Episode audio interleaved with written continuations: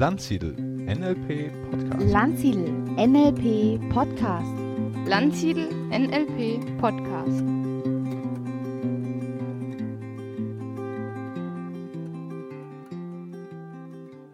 Ja, herzlich willkommen zu einer neuen Ausgabe des Landsiedel Podcasts.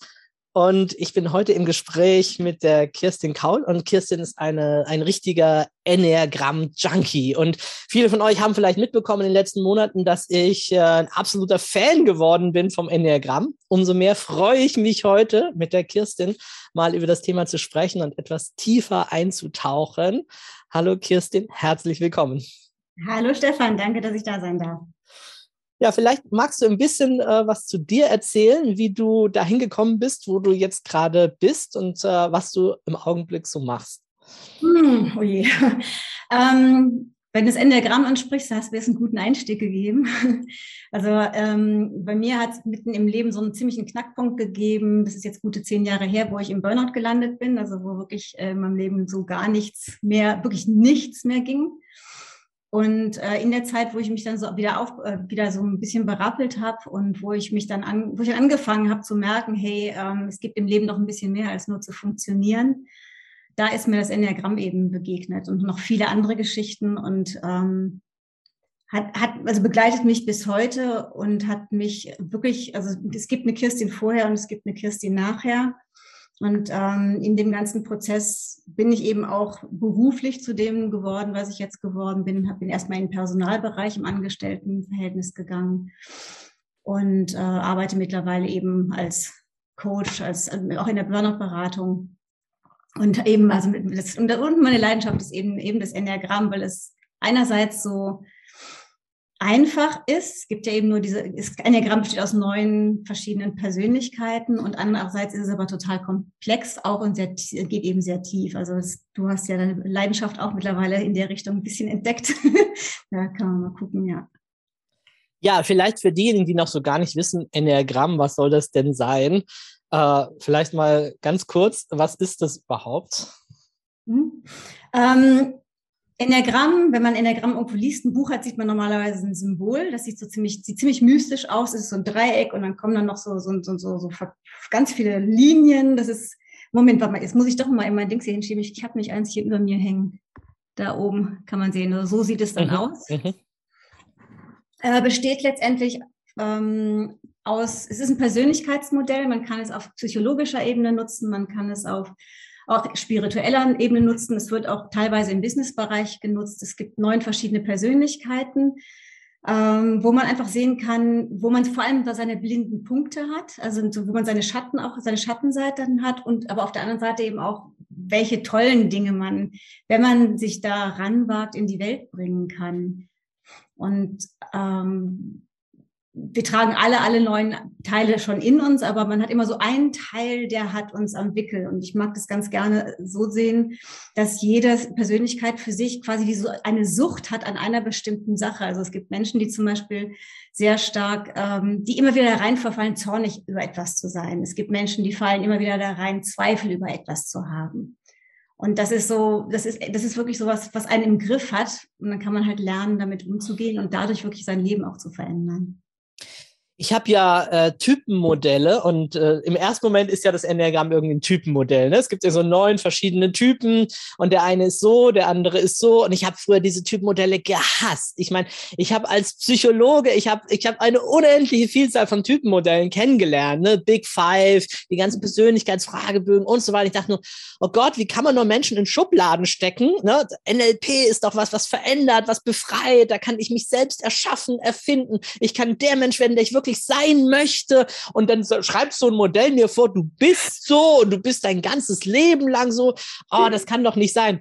Und du hast äh, gerade gesagt, einfach. Also einfache Typenmodelle bestehen aus drei Typen und die sind für manche ja schon schwierig, ne? Kopf, Herz und Bauchtypen oder so. Wobei das ja sogar im Enneagramm irgendwie auch genau. drinsteckt und dann noch ja differenziert ist. Und neun Typen, das ist schon richtig äh, differenziert und wir kommen sicherlich auch noch zumindest dann kurz auch drüber zu sprechen über Flügel und über Subtypen und was es da nicht alles gibt. Und ich, ich habe erst viel später entdeckt, dieses Modell ist unglaublich tief und vielschichtig. Und im ersten Moment, wenn man so ein Einführungsbuch liest oder noch schlimmer so einen Test macht im Internet, ah, du bist jetzt der Typ, fertig, so.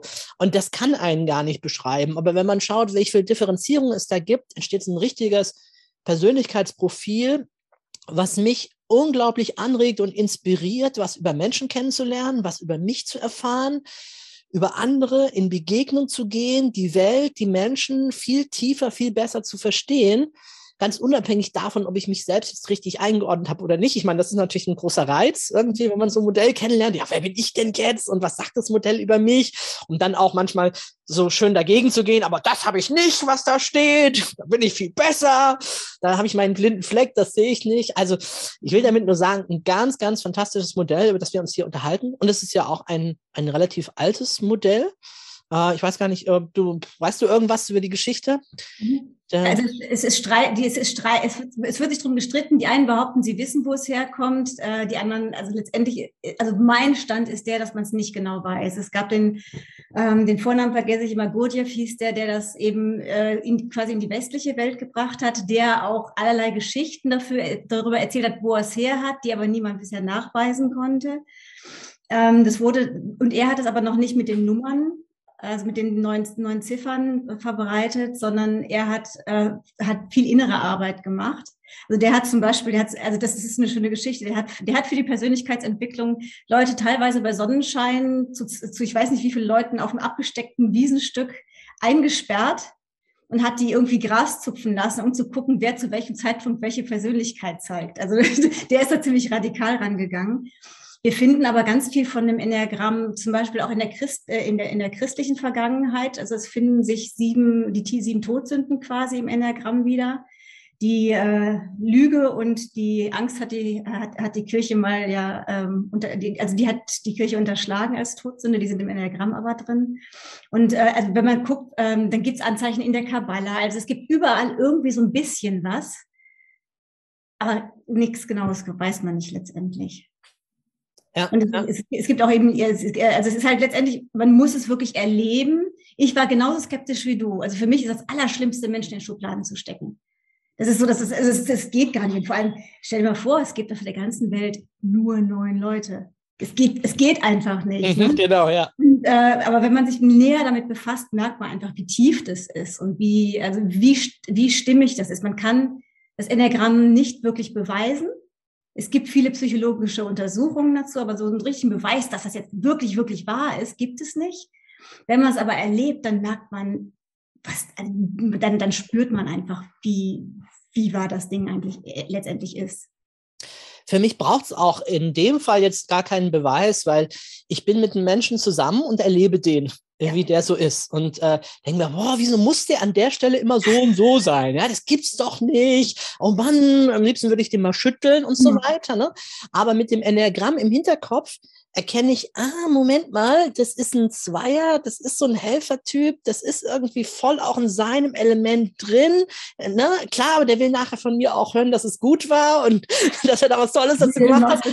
Ah, jetzt verstehe ich das, ne? Und in meiner Welt denke ich auch, was ist denn das hier? Fishing for Compliments oder was und so weiter, ne? Dann kannst du auch bleiben lassen. Also wenn du es nicht tust, weil du es gerne tust, sondern nur weil du es wegen mir tust, dann lass es doch einfach und so. Und aber in dem Moment erkenne ich, aha, okay, das ist sein Grundmuster, das ist eine Art von ihm zu sein und dann kann ich auch damit ganz anders umgehen, ganz anders darauf reagieren. Und auch in Bezug auf mich selber, ja, zu, zu, zu lesen, das, was über, über diesen Typen da drin stand. Und wenn ich dann im Alltag über das Muster von mir selber stolper, denke ich, ah, ja. Da ist es wieder, alles klar. Hm. Und das hilft mir aber auch ein Stück weit, das Muster auch loszulassen. Also, äh, oder, oder es nicht mehr ganz so ernst oder penetrant zu nehmen, weil mir plötzlich klar wird, ja, das ist doch ein Muster von dir, Stefan. Das mhm. muss doch jetzt ja nicht, diese Aufgabe muss doch jetzt nicht wirklich so perfekt gemacht werden, wie du es gerade wieder im Sinn hast. Oder das muss doch gar nicht so ausgefüllt werden. Das kannst du auch mal 80-20-Regel, kennst du doch auch. Lass doch mal gut sein. Lass mal fünf gerade sein und genieß mal lieber den Rest des Tages, ne? anstatt jetzt hier noch das Ding unbedingt noch perfekt machen zu wollen. Genau. Am Ende schauen es eh nur drei Leute an oder was auch immer. Ne? Also es hilft einem auch wieder zurückzutreten von sich selbst. Und dadurch ist es in meinen Augen ein unglaublich cooles Werkzeug für Persönlichkeitsentwicklung, für die Arbeit an sich selbst. Ja. Und im nächsten Schritt vor allem auch, wenn es um partnerschaftliche Beziehungen geht, Beziehungen auf der Arbeit und so. Also es gibt mhm. ja ganz viele Möglichkeiten. Also es ist einmal sich selber und wenn du dich selber besser verstehst und merkst, dass deine eigenen Kämpfe oder was auch immer du mit dir hast oder wo du mit dir unzufrieden bist oder wo du deine Ängste auch hast, ne, wo du hängen bleibst, ähm, dass andere zwar nicht die gleichen haben, aber die haben ihre eigenen Herausforderungen. Also man spürt, wenn man sich damit beschäftigt, wirklich, dass andere Menschen einem, wenn sie anders reagieren, als man das erwartet, die wollen einem gar nichts Böses. Das ist dann so oh, Überraschung. hinterher, ne? hinterher ist es total logisch, aber es ist ja oft so, dass, dass, dass, dass, dass wir Menschen durch die Welt gehen und uns fragen, warum macht der das jetzt? Das muss doch jetzt nicht sein. Und, und dann, dann in, den inneren Dialog mit dem Menschen geht, der müsste das doch jetzt anders machen. Und warum tut er das so? Will der mir was? Ne? Das geht so in der Richtung. Und wenn man sich damit mit dem Enneagramm beschäftigt, kann man sich eben, wie du sagst, schon mit sich selbst viel friedlicher umgehen. Es gibt auch Typen, die brauchen diesen Frieden nicht mit sich selbst, die brauchen eben genau das Gegenteil. Das ist auch ganz wichtig zu sehen. Also man muss einfach gucken, ähm, welchen Typ man eben an der Backe hat. Und aber es ist also in, in, in Beziehungen äh, macht es unwahrscheinlich viel aus, weil man mit anderen, anderen Menschen, andere Menschen mit anderen Augen sieht. Ja, ja. Ähm, ich meine, wir sind natürlich ein bisschen zeitlich limitiert in so einem Podcast, aber ich glaube, wir sollten trotzdem einen kurzen Spaziergang mal machen. Äh, wenigstens ein paar kurze Sätze zu den einzelnen äh, Typen sagen, damit der, der sich noch so gar nicht damit beschäftigt hat, bisher mal so wenigstens einen groben Einblick hat, auch in dem Bewusstsein, dass das jetzt nur ein winzig kleiner Ausschnitt sein kann und mhm. man zu jedem Einzelnen eine ganze Stunde oder noch länger sogar einen ganzen Tag oder also fast ohne Ende sich noch mit dem einzelnen Typen beschäftigen kann. Also man kann immer noch mehr in die Tiefe, Tiefe, Tiefe gehen. Ähm, aber zumindest mal, dass wir einen, einen kleinen Überblick geben. Ähm, Im Enneagramm haben die Typen ja Nummern, also ne, man gibt denen dann irgendwie auch Bezeichnungen, aber also eigentlich klassisch sind ja diese Nummern. Und was mich immer gewundert hat, wenn ich ein Hörbuch angehört habe oder so, ist, dass die äh, ganz oft äh, nicht mit der Eins angefangen haben, mhm. sondern eben entweder mit der Neun oder dann äh, mit der 8, je nachdem. Also dann denkt man sich, hä, wieso fangen die nicht bei 1 an, wenn es geht doch bei 1 los. Kann ja gar nicht sein, die können doch nicht einfach die Reihenfolge verändern. Ja, ich habe jedes Mal gedacht, Moment, habe ich jetzt irgendwas verpasst? Ist mein Hörbuch vorgesprungen zur 9 oder was ist denn los? ich mache ich mach das auch so. Ich fange, ich, also ich, also ich weiß, es fangen andere mit der 8 an. Ich habe letztens, ein Kollege von mir, der fängt mit der 3, glaube ich, sogar an was jetzt für mich nicht so stimmig war. Für ihn war das aber vollstimmig. Ich fange total gerne mit der 9 an für mich, weil die neuen, also und von vornherein, also ich fand am Anfang gerade diese Ziffern total unpersönlich. Ich habe mir gedacht, wie kann man jetzt, äh, die stecken die Leute in Schubladen und dann geben die denen auch noch Nummern. Das, ja, genau. das war, das war so das, das, das, das war für mich schon fast ein Grund zu sagen, ich will da gar nichts mit zu tun haben.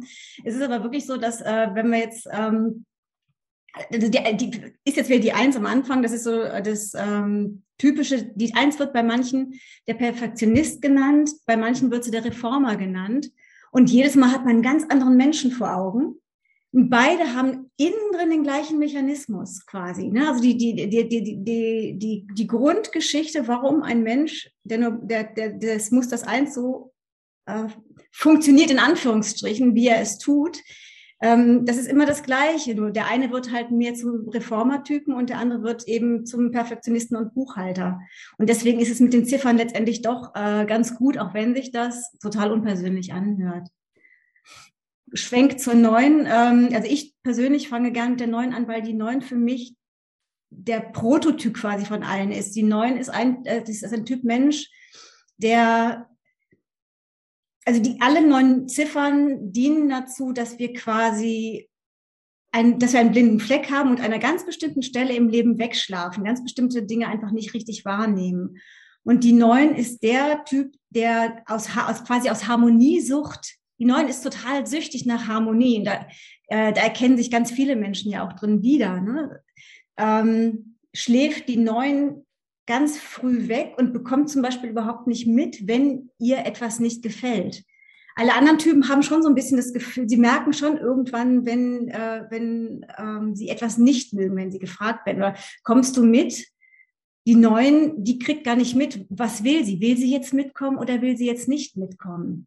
Andere Typen kriegen diesen Moment schon mit, gehen damit unterschiedlich um. Und das ist, weswegen ich total gerne mit der Neuen anfange. Wir, äh, wir, die Neuen betäubt sich. Wir Menschen, also ich persönlich habe keinen Fernseher, aber die meisten haben einen. Und die, also dieses, dieses Abend sich aufs Sofa zu setzen, den Fernsehen zu gucken, ist nichts anderes als Betäubung. Und das ist so dieses Grundmuster der Neuen, was halt eben, äh, was, was, je, was jeder ziemlich gut nachvollziehen kann. Und anhand dieses Musters kann man eben ganz auch gut auch an sich beobachten, denn das machen wir alle zwischendurch wegschlafen und nicht achtsam sein. Wie funktioniert das überhaupt mit diesem Muster? Und das ist, der, also, und, und bei der Acht ist es so, ähm, als Enneagramm unterscheidet, du hast vorhin schon gesagt, den Kopf, Herz und Bauch. Und ähm, die 8, 9 und 1 sind die Bauchtypen und es macht manchmal, es macht schon Sinn, mit dem Bauch anzufangen, weil das einfach eine, äh, ja, der unkomplizierteste Einstieg, glaube ich, ist. So muss man sagen ins Enneagramm. Und von daher macht es Sinn, mit einem von diesen Typen anzufangen. Also mit welchen haben wir jetzt angefangen? Also wir haben jetzt schon auch in der Reihenfolge über die 1 geschaut, über die 9, jetzt kurz über die 8. Also, also bleib, bleib, mal kurz bei der 9, da warst du gerade. Ich habe auch immer so im Kopf so den Begriff Friede, ne? also Friedensstifter oder Frieden suchen in der mhm. Welt, äh, passt natürlich auch gut zu dieser inneren Harmonie, äh, die du gerade beschrieben hast. Und die, also die, die 9 ähm, hasst, wobei es bei der 9 das Wort hassen schon falsch ist, nichts mehr als, äh, als, als, als ähm, alles, was nicht, also die Neun will um jeden Preis Harmonie haben und sie vergisst sich selber darüber, da, darüber. Also sie nimmt sich, sie fängt, sie lernt in der Kindheit das, wenn sie sich nicht wichtig nimmt, dass, dass sie dadurch erreichen kann, dass im Außen Harmonie herrscht. Das ist, ähm, also die Neuner sind diejenigen, wenn man an die Schulzeit zurückdenkt, dann fallen die einem oft gar nicht ein weil die so, die sind so, die sind immer irgendwie mitgelaufen, die waren immer freundlich, die waren immer so ein ausgleichendes Element. Aber die waren total unauffällig. Die hat man nicht wirklich, die haben, die, die entwickeln dadurch, dass sie sich, dass sie nicht, sich nicht ähm, der einen oder anderen Partei im Streit zum Beispiel oder äh, zuwenden möchten oder sie wollen keine Meinung äh, haben, weil wenn ich eine Meinung habe, heißt es ja, dass ich einer anderen Seite widersprechen muss. Und dadurch schwimmen die immer so mit, aber man kriegt, das, es bleibt sehr unauffällig. Ja. Also, hm? Ja, gut. Vielleicht springen wir mal zu acht. Äh, mhm. hast es gerade schon angesprochen. Bauchtyp sozusagen par excellence. Ne? Äh, manchmal ja auch der Boss oder derjenige, der auch mal ähm, ein bisschen lauter werden kann. ja, die, also die acht, die, die acht, äh, die wird nicht laut, um gesehen zu werden oder um ähm, respektiert zu werden, sondern die acht, also ich, ich sage immer, die acht ist diejenige, wenn du mit dem Rücken zur Tür in einem Raum bist und die acht geht, kommt in den Raum rein, also du, die macht die Tür auf und du spürst eine Präsenz. Die braucht gar nichts zu sagen. Oft sagt, oft ist sie auch dann laut, aber allein, äh, das, es gibt so Menschen, die haben so eine körperliche Präsenz, die sind da, Punkt. Und du spürst die. Und das ist die acht.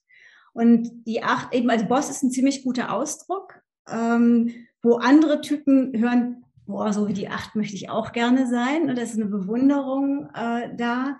Es sind so viele Sachen, die für die acht ganz, also in unserer Zeit ist ja oft so, ne, dass man gerne so tonangebend wäre und Macht hätte. Und die acht hat das ganz natürlich. Und äh, für die acht ist halt dann der Weg zu merken, hey, weniger ist halt manchmal mehr. Also die, die, die acht, äh, die hat einen ganz, ganz sanften Kern, einen ganz weichen Kern, den sie zu schützen versucht, was man aber, wenn man sich zum Beispiel mit dem Enneagramm nicht befasst, gar nicht merkt. Man merkt nur dieses polternde Etwas, was da ankommt und merkt aber gar nicht, dass da eben so ein ganz, ganz zartes Wesen drin steckt. das merkt die Acht erstmal selber nicht. Ja. Gut, dann gehen wir weiter zu eins nochmal. Äh, die eins, da, ja, da finden wir beide uns ja zu Hause. Ne? Ja. ja. Haben wir schon gesagt, Perfektionist, Reformer, ja. Mhm. Ähm, bei der Eins dreht sich alles, also die Eins ist ein Mensch, der sieht, wie die Welt perfekt sein könnte.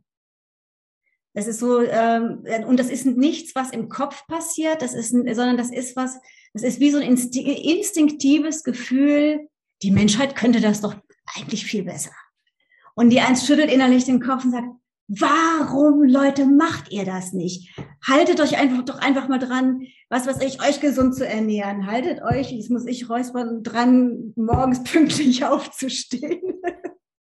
äh, haltet euch doch also eins ist auch vom Prinzip her, es gibt auch wieder ganz viele Untertypen, aber die, die, die eins mag das ganz gerne, wenn es Regeln gibt, an die sich alle halten, weil sie gerne möchte, dass die Menschen, dass sie sich auf jemanden verlassen können.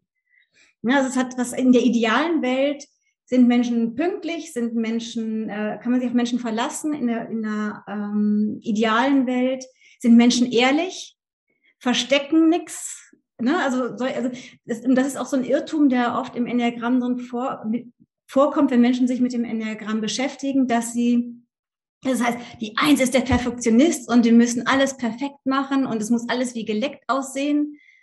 Wo ich mal sage, ich bin mir sehr sicher, diese Nummer an der Backe zu haben, wenn du jetzt meinen Schreibtisch sehen würdest oder bestimmte andere Bereiche. Es gibt immer einen Teil, einen Bereich, wo, wo nicht, man kann nirgendwo perfekt sein. Ne? Ähm, ja, und, und, also, und das, ist, das ist aber das, was sie ausmacht. Und ähm, die Eins ist ja auch der typische Lehrer, kann auf eine ganz fiese Art und Weise kommen, weil die, die Eins weiß immer alles besser. Und äh, da ist auch dieses, dieses Zeigefinger-Ding. Ne? Also so und so und so musst du das machen. Das rutscht der Eins schon sehr schnell raus. Vor allem, das sind so Sachen, wenn man wenn man so zurückblickt, wenn man jünger ist und sich noch nicht so viel mit irgendwelchen Persönlichkeitsentwicklungsgeschichten befasst hat, dann erkennt man die Muster am besten. Mhm. Und da ist, also wo ich zumindest von mir sagen kann, wo ich zwischendurch echt, da, da möchte ich am liebsten im Boden versinken, wenn ich überlege, was ich, was ich den Menschen um, um mich herum teilweise an, den angetan habe. Ne? So geht's allen, äh, an allen, allen Enneagramm-Typen, nur jeder hat halt so sein eigenes Päckchen was am liebsten so ein bisschen verbuddeln wollen. Ja, ich habe eine Freundin, die hat mal gesagt, ja, Stefan, du bist halt eine gereifte Eins. Ne, so. Und ich denke auch so ein bisschen, ja, das NLP-Modell, ne, jeder hat seine eigene Landkarte, respektiere doch auch die Weltmodelle der anderen und es gibt kein richtig und falsch in diesem Sinne. Das hat mich schon auch stark geprägt, auch gerade jetzt als Lehrer, wenn ich Seminare leite. Ähm, ich bin ganz anders als zum Beispiel mein Trainerkollege Carlos, ne? der sagt dann, falsch, setzen sechs, der nächste bitte, ja. Und ich, ich so, ja, gibt es noch eine andere Idee oder so?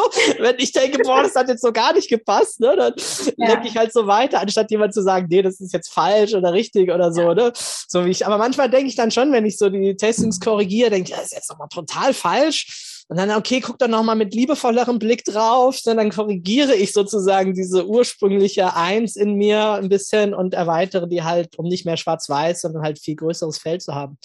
Und ich weiß nicht, ich habe jetzt das neue Jahr angefangen, ich habe beschlossen, ah, ich muss doch mal wieder, ich möchte gerne ein bisschen abnehmen dabei. Und ich habe jetzt so eine Excel-Tabelle gemacht, ne, Kalorienverbrauch ausgerechnet, äh, Sport, Bewegungskalorien und dann abgezogen, subtrahiert, Tagesbedarf und so. Ne? Also, ähm, weiß nicht, das ist dann, merke ich dann, oh, jetzt gehe ich aber echt den Perfektionist. Aber du hast gerade gesagt, Stichwort Kontrolle weil ich einfach weiß, wenn ich die Kalorien auch zähle, dann habe ich die Kontrolle. Das ist einfach meine Erfahrung. Und deswegen habe ich auch irgendwann mal einem Seminar gesagt, wenn jemand wirklich abnehmen will, ist es überhaupt kein Problem. Leute, die sagen, ja, es geht nicht, bei mir ist alles anders und so weiter, sage ich, nein, es ist eine ganz einfache Rechnung. Zähle deine Kalorien. Und wenn du weniger Kalorien zu dir nimmst, als du einnimmst, dann musst du natürlich wissen, ein Kilogramm sind 7000 Kalorien. Ne? Kannst dir ausrechnen, wenn du jeden Tag 300 sparst, dann brauchst du so, naja, 25 Tage, bis du ein Kilo abgenommen hast, aber du kannst es kontrollieren. Mhm. Ja, ja das, das, das, das, und da spricht wirklich die Eins. Also Kontrolle ist, Kontrolle ist das Thema der Eins. Also das, das ist, also da hast du jetzt also perfekter Ich, ich hoffe, es war ein Praxisbeispiel dazu auch äh, aus dem echten Leben gegriffen. Äh. In manchen Bereichen bin ich tatsächlich so. In anderen aber natürlich nicht. Da ist es mir dann auch wieder, äh, vor allen Dingen äh, mir selbst gegenüber. Ne? Aber du hast vorhin auch gesagt, ne, die Welt besser machen. Warum macht ihr das nicht? Das war für mich auch die starke Initiative, die Weltretter-Initiative zu gründen. Sagen, mein Gott, sind die alle bescheuert oder was? Ich meine, jetzt in den letzten Jahren gibt es natürlich lautes Echo. Jetzt erzählt man niemand mehr was Neues. Seit mhm. Kreta und Fridays for Future und Klimakonferenzen. Also zumindest habe ich das Gefühl, jetzt ist es ja wirklich in der Welt angekommen. Äh, vor ein paar Jahren waren die Stimmen jetzt noch nicht so laut, wie sie jetzt gerade sind. Ne? Da habe ich dann echt gedacht, sind die alle gaga oder was? Kriegt das keiner mit? Äh, oder, ne? So dieses, könnt ihr euch nicht einfach mal zusammenreißen? Ja, ne? eben. Das ist auch so dieses typische. So. Also, die machen hier eine Riesenparty mit Plastik und allem Möglichen, ja, und, und, und freuen sich nicht mal, sind nicht mal richtig glücklich, ja. Also genau, auch ja. die Party sein lassen. Ne? Genau. okay, aber das war jetzt ein bisschen unfair. Wir haben jetzt der Eins äh, sehr viel Raum gewidmet.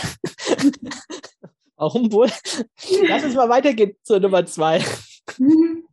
Genau, also äh, das ist das, was du vorhin schon angesprochen hast, eben dieser, äh, man sagt, dieser Helfertyp. Ne? Ähm, und mit der zwei ähm, springen wir aber auch schon in eine ganz andere Art und Weise, die Welt wahrzunehmen. Also wir haben die Bauchtypen gehabt, da geht es viel um Kontrolle und um, äh, um, auch viel um Revier. Bei, der, bei zwei, drei und vier, wenn wir da hingehen, dann äh, das hat ganz, ganz viel mit Beziehungen zu tun. Also ne, die Menschen haben das Gefühl, sie können also wenn Sie, wenn Sie hinterher ehrlich hingucken, am Anfang wird sich das komisch anhören, ähm, Sie, leben, erst, Sie leben erst richtig durch Beziehungen. Ja, also die gucken halt, dass, äh, da geht es viel ums Image. Sich selbst darzustellen, äh, wie werde ich von den anderen gesehen. Und bei der zwei ist es so, dass die zwei das Gefühl hat, sie hat nur, sie wird nur gesehen und sie hat nur Liebe verdient, wenn sie anderen hilft wenn sie andere unterstützt. Also sie holt sich den Selbstwert sehr stark äh, darüber, äh, andere Menschen zu unterstützen. Und für, für die zwei ist es aber auf der anderen Seite total unangenehm, ähm, das hast du vorhin auch schon gesagt, wenn, wenn sie dafür kein Dankeschön kriegt. Also es geht wirklich um das Gesehenwerden. Wenn sie etwas tut, das, das, bevor man das Enneagramm kennenlernt, weiß man das aber noch nicht macht sie das letztendlich wirklich, um ein Dankeschön zu bekommen, um eine Anerkennung zu können, weil sie sich dann äh, geliebt und gewertschätzt fühlt. Und äh, diese, es heißt nicht, dass andere keine Hilfsbereitschaft haben, aber die Motivation hinter der, äh, der zwei, hilfsbereit zu sein und Dinge für andere zu tun, ist eine ganz andere. Ja, mir kommt das so als Bild so äh, die italienische Mama, ne? so, ja, äh, genau. die sich um die Familie kümmert und äh, da ist und die oft äh, keinen eigenen Beruf mehr hat oder ähnliches. Aber das ist halt das Aufgehen für die Familie, für, dem, für das, was da ist. Ne? Genau. Die, und wenn das dann, wenn die Aufgabe wegfällt, fällt die halt in ein Riesenloch rein. Ja. Also die zwei, wer ist die zwei, wenn sie niemandem helfen, die mehr helfen kann? Und, das, und, dann, und, sie, und sie sorgt, dass da also auch viele Co-Abhängigkeitsgeschichten laufen über diese Zweierschiene, weil die zwei immer dafür sorgt, dass sie jemandem helfen kann. Ne, das ist ihre Daseinsberechtigung letztendlich. Ja. Gut, kommen wir mal zur drei. Ich dachte ja ursprünglich, ich bin eine drei und äh, das haben auch viele, die mich sehen oder so, die mich nicht wirklich persönlich kennen, aber die mich so von außen denken, ah ja, der Stefan ist bestimmt eine drei. Ne? Diese Erfolgsorientierung, Leistungsmotivation, Selbstvertrauen, aber auch dieses dieses ähm, ja Anerkennung ne, bekommen, mhm. Erfolg sehen. Ne? Klar, das ist natürlich so für uns Speaker ne, als Trainer auf der Bühne. Äh, ich glaube, dass da schon viele Dreier auch dabei sind, wo das auch ein ganz starker Antrieb ist, äh, für die das zu machen. Mhm. Ja, also bei der Drei geht es darum, sie möchte als erfolgreich gesehen werden und äh, man darf einfach nicht vergessen, in welcher Zeit wir gerade leben. Also man sagt zum Beispiel, dass das USA ein typisches Dreierland ist, also diese Grundenergie. Ne? Da geht es ja ganz viel ums Image. Ne? Da geht es wirklich, wie sehe ich, werde ich gesehen und möglichst als erfolgreicher Mensch dazustehen. Das ist das Allerwichtigste. Und ähm, weil du und deine Zuhörer ja auch viel mit Spiral Dynamics äh, zu tun haben, also das orangene Mem, in dem geht es ja auch sehr viel um Erfolg. Und da ist halt die Zeit, in der wir leben, da ist jetzt, es ist, ist ja ganz viel Orange in, ähm, in, in, in unserer Gesellschaft. Und dadurch haben, äh, als Speaker ist typisch, ne? Also auf der Bühne stehen und die Menschen dahin zu bringen, erfolgreich zu sein und so. Da kommen halt viele Faktoren zusammen. Und du bist ja, soweit ich das beurteilen kann, genau in dieser Welle hast du ja dein Unternehmen aufgebaut. Und von daher ist das, äh, also passt das automatisch in dieses, dieses Bild, was man von der drei hat. Ne? Und ich finde es ein total, total schönes Beispiel, dass du sagst, du hättest dich eher für eine drei gehalten, einfach deswegen, weil man da merkt, es geht nicht darum, was man tut, welchen, welchen Typ man an der Backe hat, sondern es geht darum, welche Motivation treibt einen an, das zu machen. Und da ist dann die Frage, wenn du die drei bist, dann äh, machst du das eben, um als erfolgreich angesehen zu werden. Ne? Und dann äh, kann man das auch mit der Eins oft verwechseln, weil die ja auch sehr, stark versuchen kann, ne? Dinge auf die Straße zu bringen. Nur die Motivation dahinter ist eine ganz andere. Und da hat mir eben äh, deine Videoreihe enorm geholfen. Du vergleichst da die einzelnen Typen, also jeden mit jedem miteinander. Mhm. Und ich habe das inzwischen, äh, ich habe im Rahmen meines integralen Jahrestrainings, habe ich ja mal auch über das Enneagramm gesprochen und über, äh, in dem Seminar Finde deine Bestimmung ist das auch ganz kurz mit drin. Und da empfehle ich jeden bei der Frage, wie finde ich denn so ein bisschen raus, wer ich bin, ohne jetzt auf ein sechstägiges Seminar zu gehen, wo man natürlich in langen Interviews da sehr, sehr, sehr tief an diese Sachen rankommt empfehle ich jedem als erstes, ja gut, lest dir mal die Dinge durch, hab mal eine erste Orientierung, welche zwei, drei Dinger du vielleicht sein könntest. Mach von mir aus auch einen Test, aber nimm ihn nicht für wahr, sondern nur als Orientierung. Wo habe ich denn eher hohe Werte und wo kann ich schon mal eher ausschließen? So, und wenn du dann so deine zwei, drei hast, dann schau dir die Videos an von der Kirstin und vergleiche. Und es ist so schön. Also wenn ich, ich habe dann gleich, ich habe dann mit der Eins natürlich die Eins und die Drei, das habe ich mir als erstes angeschaut. Ne? Was ist der Unterschied? Das ist die Motivation. Und dann mhm. aber auch alle anderen noch, um das abzugrenzen, weil manchmal denkt man ja schon, ach, bin ich vielleicht doch irgendwie eine Sieben, weil das habe ich ja irgendwie auch. Kommen wir vielleicht mal nachher noch drauf, weil diese Verknüpfungen, die es da noch gibt. Ähm, oder, oder, oder, hm, oder vielleicht doch eine Zwei. Also manchmal habe ich auch diese zwei Aspekte, Flügel, ne, Aspekt oder so. Also da ist es einfach super, diese Vergleiche nochmal klar zu haben. Und du hast ja zum Beispiel ich meine mich zu erinnern, dass du sowas gesagt hast wie ähm, bei der bei der Eins geht es eben darum, hey, das könnte man besser machen. Also das kriege ich auch besser hin. Ähm, und da habe ich eine Daseinsberechtigung zu sagen, obwohl es schon andere gibt, die NLP trainieren, äh, ja, ich kann das anbieten, weil ich das halt auf eine ganz spezielle Art und Weise, zumindest für bestimmte Menschen, glaube, besser rüberbringen zu können als jemand anderes. Mhm. So, und mich dann auch zu lösen von Chaka Chaka und ja, yeah, du kannst es und du schaffst alles, du musst es nur wollen und so, sondern meinen eigenen Stil damit reinzubringen, der bestimmte Menschen einfach mehr abholt. Und dann habe ich für mich eine Daseinsberechtigung und sage ich ja, okay, äh, jetzt kann ich das machen und kann es auch gut machen. Und ich habe vor ein paar Jahren auch gesagt, so, jetzt höre ich auf mit NLP, ich habe genügend Trainer ausgebildet, dann sollen die mal. Ich gehe nach hinten in die zweite Reihe oder ins Publikum und organisiere das und manage das alles für die. Ich glaube, es würde eine drei nie machen, den anderen die Bühne zu bereiten und zu sagen, so jetzt äh, dürft mal ihr. Ich bin dann nur wieder zurück, weil es einfach wirtschaftlich nicht so gut funktioniert hat. Ne? Ich bin halt der Gründer, die Firma trägt meinen Namen, also viele Leute wollen halt irgendwie auch mich sehen. Also habe ich gesagt, na gut, dann, äh, wenn es so sein muss, dann gehe ich halt auch wieder nach vorne.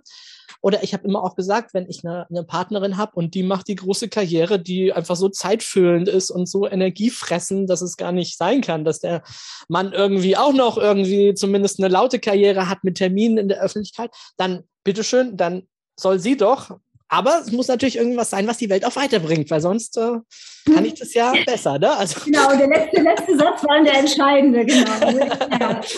Ja. Wenn richtig, richtig, richtig, richtig reife drei wird das vielleicht auch hinkriegen, aber ähm, da kommen wir wieder dahin, es gibt halt die Schattenseiten und es gibt auch die Lichtseiten der einzelnen Typen. Äh, und eine drei, die ähm, zurücktreten würde, würde in der Regel, also es gibt natürlich ganz viele verschiedene Menschen, muss man immer sehen, aber vom Prinzip her ist die drei auch dafür gemacht, dass sie eben nach außen hin was darstellt. Und warum soll sie das denn nicht nutzen? Ne, also im, im, im sehr stark spirituellen Bereich geht man ja hin und sagt, nimm das Enneagramm, dann wirst du dein Ego los äh, ist nicht meine Herangehensweise. Kann kann man machen, ist aber nicht meine Herangehensweise, weil ich sage, wir haben auch hier, wir sind hier inkarniert, wir haben unser, unser Fleischklöpfchen, wir haben unsere Füße auf dem Boden. Und warum soll ich nicht die Dinge, die ich durch meinen äh, Typen habe, die gut für die Welt sind, warum soll ich die nicht nutzen? Ja, das stimmt, das stimmt. Es tut aber natürlich gut, das manchmal mit Abstand sehen zu können. Also ein bisschen äh, aus diesem Muster mal rauszutreten in der Metaposition ne, und zu ja, denken, oh Gott, wie bin ich da gerade verbissen und starr in meiner Position, in meinem Muster. Und mhm. wenn ich das erkenne, tue ich mich halt natürlich wesentlich leichter, äh, damit das Leben auch anzunehmen und zu akzeptieren, was um mich herum passiert. Ne? Also das finde ich immer auch sehr schön, was du gerade ansprichst, die spirituelle Dimension, Entwicklung, die es da im Enneagramm auch hat. Ne? Mhm. Ja, es hat, eine, es hat, eine, eine, ungeheure, eine ungeheure Tiefe. Also es, äh, es hat ganz viel, es gibt viel, den Menschen oft viel so, also auch mir selber so viel, man sagt so gerne Urvertrauen, weißt du, dass du äh, so dieses, dieses ähm, zu merken, mein Muster ist nur mein Muster. Das beherrscht mich zwar sehr häufig äh, ne, und es taucht immer wieder auf und gleichzeitig ist es aber so, das bin nicht ich. Ne? Also so, da gibt es gibt mich macht noch viel mehr aus, was völlig unabhängig davon ist. Und dadurch ist äh, es ist ein, wirklich ein Weg, ein Stück ganzer zu werden. Also im Sinne von der integralen Lebenspraxis zum Beispiel äh, kann man auch viel Schattenarbeit, Schattenarbeit mhm, damit genau. machen. Ja.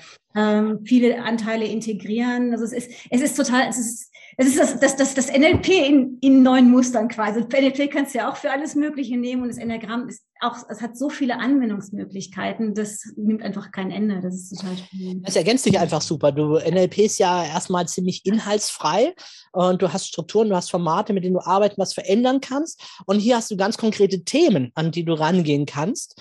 Themen, die du vielleicht im ersten Blick so gar nicht auf dem Schirm hast, die du irgendwie gar nicht wahrnimmst oder siehst. Das ist ja oft so bei Schattenthemen, dass du bei dir selber das so gar nicht wahrnimmst. Und plötzlich merkst du, ah, Moment mal, das ist ein Thema von mir, daran sollte ich vielleicht mal arbeiten. Da könnte für mich Befreiung, da könnte Wachstum, da könnte Entwicklung drin stecken. Und äh, wenn du es dann machst, plötzlich merkst du, oh, das Leben, so geht es ja auch, ist ja ganz neues Lebensgefühl. Überraschung, genau. Noch besser, ne? Ja, genau. Ja, lass uns mal äh, zur vier gehen. Äh, die vier ist uns Einsern ja auch nicht ganz unbekannt. Ne? Das ist, vielleicht können wir an der Stelle auch mal, ähm, es gibt ja diese beiden Punkte, ne? Manche werden ja unterschiedlich bezeichnen, manche sagen Entspannungspunkt, manche sagen Stresspunkt oder so, ne? Also, und die vier ist ja meines Wissens der Stresspunkt äh, von uns Einsern. Und äh, ich äh, merke das dann so bei mir, wenn dann so in mir sowas kommt wie, habe ich eigentlich selten gehabt jetzt die letzten Jahre. Dafür bin ich gerade, schwimme ich gerade ein bisschen zu viel in äh, guten Beziehungen und sozialen Netzwerken und so ähm, und Anerkennung. Aber dieses, boah, keiner nimmt mich wahr, keiner sieht mich, eigentlich bin ich doch ein Künstler, ich habe so ein Genie in mir, aber die Welt sieht es einfach nicht. Äh, das ist so traurig. Und da werde ich teilweise melancholisch oder so. Ne? Also das ist äh, so wie ich, ne? wenn ich dann das lese, denke ich so, das kenne ich aber auch, die Seite. Aber durch diese Einordnung, ah ja, stimmt, das ist der Punkt, an den ich gehe, wenn ich halt äh, mich nicht gesehen fühle von der Welt, wenn ich äh, für mich äh, oh, in, in, diese Frustration, Stress, Verzweiflungsschiene reinlaufe, ne, dann, dann kenne ich das auch. Ne? ja, also man sagt, es ist, äh, teilweise ist es ein gemeiner Name, aber deshalb, Sophie sagt man auch ganz gerne, das ist die Drama Queen. Also, es ist, mhm. also, also einerseits ist es, ist es Künstler, andererseits ist es Drama Queen. Bei der vier sind wir wieder, wir sind immer noch im Bereich des, vom, vom Image-Typen. Und ähm, das heißt, es ist, es ist Herzbereich und die vier möchte möglich, die vier möchte einzigartig sein. Der vier ist ganz wichtig, ja. nicht vergleichbar zu sein mit irgendwem anders. Und sie tut alles, um das Gefühl zu haben, einzigartig zu sein. Und gleichzeitig schneidet sie sich aber dann quasi von der Welt ab, weil um einzigartig zu sein, um krampfhaft zu versuchen, einzigartig zu sein, musst du dich ja von den anderen in irgendeiner Weise auch abtrennen. Und die vier taucht total gerne in ihre Gefühle ein. Und was gibt es äh, intensivere Gefühle als Melancholie, als Liebeskummer, als also die sie, sie, sie, sie liebt auch die Freude, sehr eben da sehr stark einzutauchen, aber es ist ähm, tief, äh, stärker fühlt man seine Gefühle und intensiver fühlt man seine Gefühle, wenn man eben in diese dunkle Seite reingeht. Es gibt auch, es gibt viele, viele Künstler im Bereich mit der vier, die, äh, die gar nicht so richtig ihr Muster loswerden wollen, weil die Kunst eben von ihrem Muster lebt. Dadurch, dass die eben, oder auch, ähm, mir fällt jetzt gerade spontan, der, der Kurt Cobain zum Beispiel, ne? also diese, dieses ganze melancholische ähm, und, und wirklich in diese tiefsten Tiefen eintauchen. Und da verfängt die Vier aber sich drin. Das ist, das ist der Knackpunkt bei ihr. Sie identifiziert sich dann mit diesen Gefühlen, dass sie nicht gesehen wird, mit dieser Sehnsucht danach doch gesehen zu werden. So, ne? Und da, da verfängt sie sich und ähm, darf dann halt eben, das ist dann diese, die Entwicklung bei der Vier, die Nüchternheit der Welt äh, schätzen lernen. Und da sind wir bei dem Punkt, den du angesprochen hast. Äh, man hat im, in der Gramm immer Verbindung zu zwei anderen äh, Ziffern dadurch, dass dieses Muster ein bisschen wirr ist, geht das nicht durcheinander. Also man kann nicht einfach so der Reihenfolge nachgehen, sondern es gibt halt direkte Verbindungen. Und wenn wir jetzt ähm, bei der vier zum Beispiel sind, die geht in der, in, die Entspannungsrichtung geht Richtung eins, eben was sehr Nüchternes zu haben und zu merken, hey, ich brauche dieses ganze innere Drama gar nicht. Bei der eins ist es so, dass es, ähm, dass die vier der ähm, Stresspunkt ist, wo wir hingehen, ähm, mich versteht ja sowieso keiner, wo wir in unser inneres, inneres Drama dann reinrutschen. Und äh, bei der vier ist es jetzt als Beispiel so, ähm, dass der ähm, Stresspunkt die zwei ist.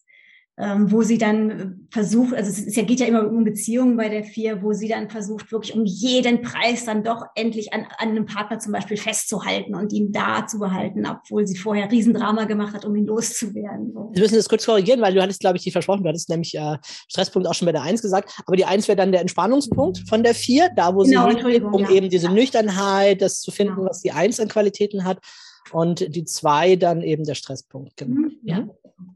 Gut korrigiert, Herr Einser. Ja, ich, ich hoffe ich so, ja, dass es so richtig aber, aber man ist sonst verwirrt, wenn man das oft hört. Ja, denkt, ja, wieso hat die jetzt zwei Stresspunkte und die anderen haben immer nur einen nee, Stress? Nee, super, danke, danke. Genau. Das wollen wir nicht. Ja, sehr gut. Ja, gut, äh, das ist die vier. Ähm, die fünf, jetzt sind wir ja auch äh, voll im Kopf äh, natürlich dann drin, ne? Die fünf, die Denker. Äh, ich weiß noch, ich habe am Anfang immer so ein, äh, so ein Mindmap gemalt, um mir die ein bisschen näher kennenzulernen. Und dann hatte ich da irgendwie so E gleich MC quadratmäßig, ne? so Einstein-mäßig, also großer ja. Kopf, viel Denken, viel Logik, Ratio, Verstand, sich die Welt zu erklären. Wissen spielt natürlich auch eine große Rolle. Hm? Ja.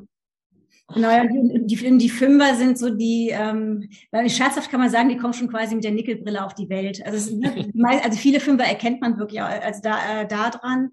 Ähm, sie, ähm, sie brauchen Wissen, um sich sicher zu fühlen. Das ist das, ihr, ihr, ihre Art auf die Welt. Also der, das Thema der Kopftypen 5, 6 und 7 ist ähm, die Sicherheit durch Wissen. Und bei der 5 ist es sehr extrem, dass sie eben sich wirklich ihre inneren Welten baut, ähm, da eben diese Sicherheit im Kopf sucht und sie nimmt gar, die meisten Fünfer äh, nehmen sehr wenig am echten Leben teil. Also sie brauchen gar nicht die Interaktion mit anderen Menschen und sind auch die, äh, ist der Typ, der am meisten Rückzug braucht. Die sind ganz schnell überfordert davon, wenn sie viel unter Menschen sind. Das sind aber eben so wie Einstein zum Beispiel, der ziemlich wahrscheinlich äh, eben Fünfer war. Äh, also durch diese Menschen, weil die, Ken Wilber wird auch überlegt, fünf, manche sagen dann doch wieder drei, aber die dann wirklich äh, massenweise an Informationen in ihren Kopf reinnehmen und das in einer so präzisen und genialen Art und Weise sortieren und dadurch dann Neues entstehen lassen. Also die hat, das ist wirklich so wie so ein, wie so ein Computer-Brain, das die meisten Fünfer haben. Und immer auffällig ist wirklich dieses, äh, sie, sie, sie, die meisten haben sehr wenig Energie und brauchen sehr, sehr, sehr viel Rückzug und legen nicht so viel Wert auf Kontakte, es sei denn dann wirklich Partner, Partnerin, eine Beziehung, die sich, also das ist dann schon wichtig, aber wirklich nur im, im allerengsten Umfeld. Und also auf der Bühne wird man sie auch zum Beispiel wenig finden, es sei denn, es gibt eben, äh, es, es gibt eine Bühne, wo es ums Wissen geht wieder, ne? also wo sie ihr Wissen präsentieren können und wo sie als Person total ähm, unwichtig sind. Mhm. So, also das ist die, die, die Fünfer geizen mit sich selber quasi. Die fünf ist das mit dem, als ich nur Bücher gelesen habe, habe ich von mir gedacht, ich hätte die fünf an der Backe. Das war, also mittlerweile denke ich mir auch, wie konntest du nur auf die dumme Idee kommen? Weil es war eine Zeit, wo ich mich total zurückgezogen habe und wo, ähm, wo, wo mir äh, auch durch den Burnout damals, ne, dann, ich habe es danach erst kennengelernt, das Enneagramm, ähm, mir war das, war das viel zu viel von außen und ich habe mich gar nicht getraut, irgendwie mich als Person irgendwo zu zeigen.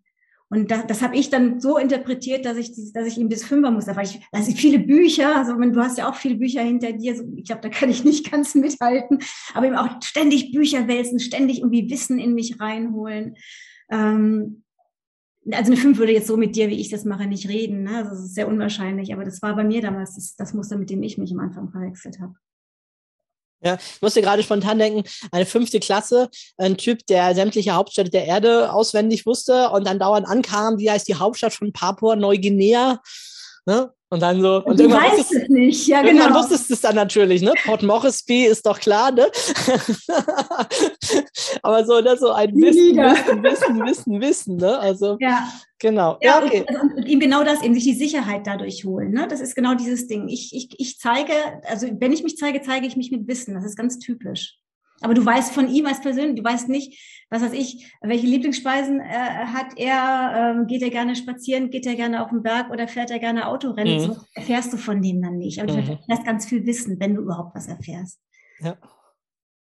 Ja, sehr gut. Gehen wir weiter zur 6. Die 6 ist ja nicht so ganz einfach. Ne? Da gibt es ja irgendwie noch so eine kontraphobische 6 oder so.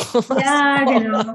Also es, gibt, es, es, gibt von allen, von allen Typen, das hast du vorhin auch schon angesprochen, gibt es ja die Subtypen. Ne? Es gibt einmal die Flügel, das sind die Zahlen, die daneben sind. Und es gibt die Subtypen, die gibt es bei allen.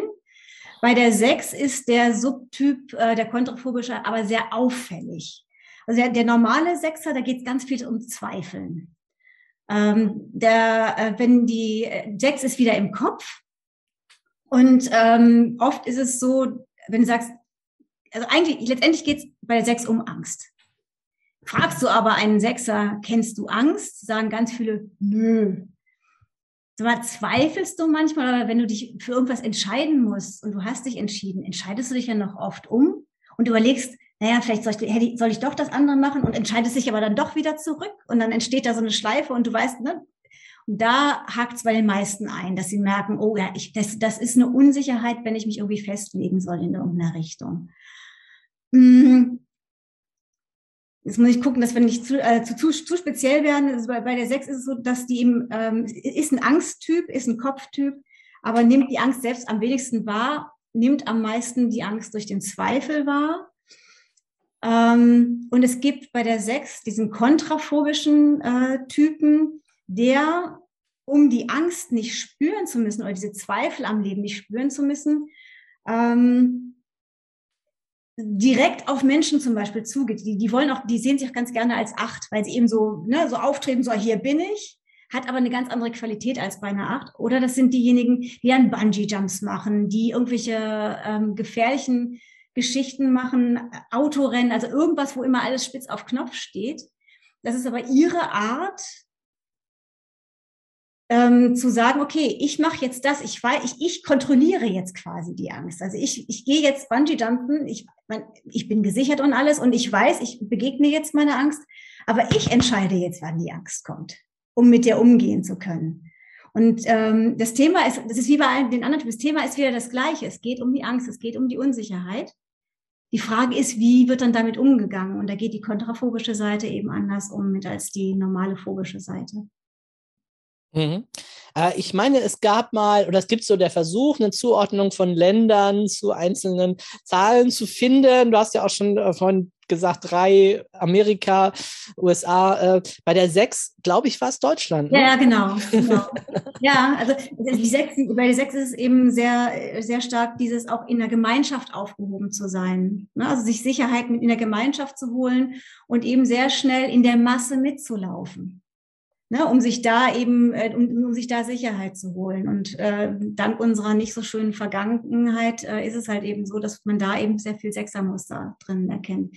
Was eine total schöne Seite hat, weil Sechser äh, Sechser verwechseln sich auch oft gerne mit der Zwei, weil Sechs sich Sechs, die Sechs gerne anderen Menschen hilft. Ne? Also Sechs ist die Sechser unterstützen total gerne die Motivation dahinter ist aber wieder die andere. Das ist einfach dieses Verbundensein, um Sicherheit zu haben. Mhm, mh. Da geht es nicht darum, als Einzelner gesehen zu werden. Ne? Loyalität fällt mir da irgendwie ein. Ne? Loyalität ist das Stichwort für die sechs, genau. Danke. Ja, ja. Mhm. ja, und dann haben wir noch die sieben. Ja. Die, Redner, die ja. Lebemenschen, die Genussmenschen. Ich muss da immer an eine Freundin denken und es ist einfach unglaublich schwierig, sich mit ihr zu verabreden, weil schon ist sie auf der nächsten Weltreise und mhm. auf Bali und äh, genießt das Leben. Und äh, eine der charakteristischen Szenen war, ich hatte sie mit im Seminar auf Mallorca und äh, dann kam sie auf die Idee, Mensch, wir könnten doch abends noch alle an die Strandbar gehen und hat angefangen, die Teilnehmer zu überreden. Erst wollte keiner, aber sie hat sie alle überredet. Und um neun saßen alle an der Strandbar. Nur sie kam nicht, sie hatte schon wieder was Neues gefunden und war anderweitig beschäftigt. Ich dachte so, wow, ja. das ist im ersten Moment dachte ich so, wie kann man nur so sein? Ich meine, äh, eins, zuverlässig Termine und hey, wir haben da was vereinbart. Du kannst jetzt nicht äh, zwei Stunden vorher sagen, du fliegst jetzt nach China und bist dann gar nicht da oder so. Und genau. da hilft natürlich auch das Enneagramm, um das bisschen zu verstehen, weil ein Teil von mir will ja auch äh, so sein, manchmal, ne? will so das Leben easy nehmen, genießen, ja, das ist immer wieder bei unseren äh, Stress- und Entspannungspunkten. Ne? Äh, die Eins äh, geht ja dann gerne in die Sieben. Ne? Und auch dieses, ach, dieses Lebensgefühl zu haben. Ja.